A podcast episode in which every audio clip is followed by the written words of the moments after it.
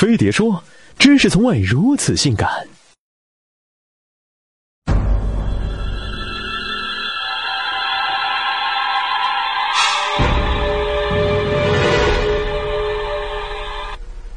You'll never take my soul!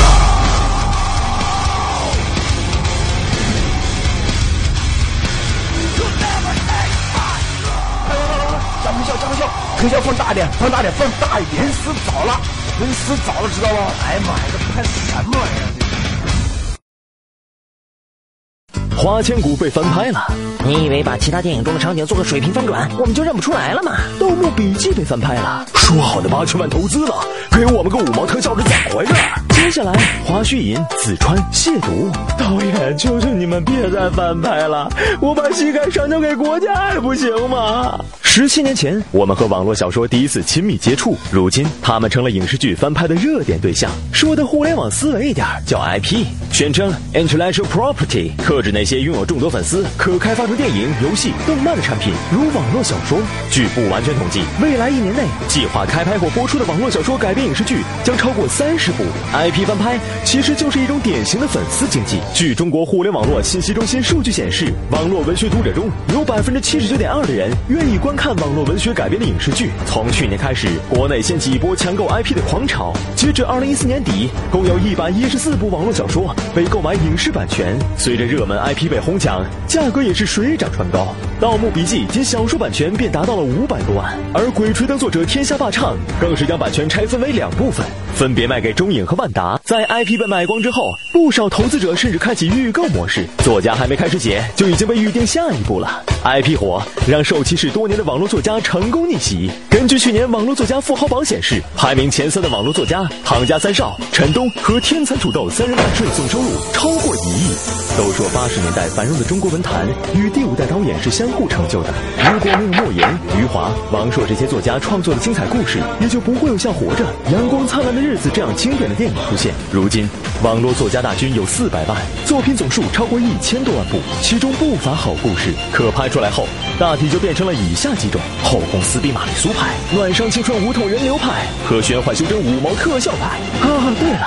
还有看完感觉胸前的红领巾更加鲜艳了的上交国家牌。为什么那些精彩的网络小说总是拍一部烂一部呢？其中很大一个原因在于编剧。导演李安曾说，国内最弱的一环就是编剧。在好莱坞，要想拍出一部好电影，电影公司都会花重金请最牛逼的编剧写剧本，他们每年花在剧本改编上的费用高达九亿美元。而我们的剧也号称投资上亿，可为什么最后出来的都是五毛特效？因为钱都拿去请明星了，都给他们买粉底了。另外。在一个户外拓展视频剪一剪都能放到电影院捞钱的市场，各大影视公司也都是抱着捞一票走人的心态去翻拍。自从去年《同桌的你》同名电影捞了四点五亿票房后，各种经典歌曲 IP 又被影视公司买断，《栀子花开》《睡在我上铺的兄弟》《一生有你》都将陆续登上荧幕。都不知道以后我们去电影院到底是看电影还是看 MV 啊？呃，对啊，听说《新华字典》也要被翻拍了，估计导演肯定是城里人。我操，这个特效根本就不能看，好不好？剧组急招牛逼特效师，扫描微博、微信二维码会批包子的优先考虑。盒饭加蛋的剧组你敢错过？寂寞天地中掀起翻拍风，观众表示切早已空。追了这么久，看点不如早点多。开播前都在吹牛，场面大投资多。说好的良心制作，特效都为了狗，最后话题炒够，圈钱就走，脸皮有多厚，没人懂。演员头痛不头痛，只要混个脸熟，他就觉得光荣。演技不够，颜值人气在手就有恃无恐。专业埋伏小鲜肉，上演激情秀，他很虐待生狗。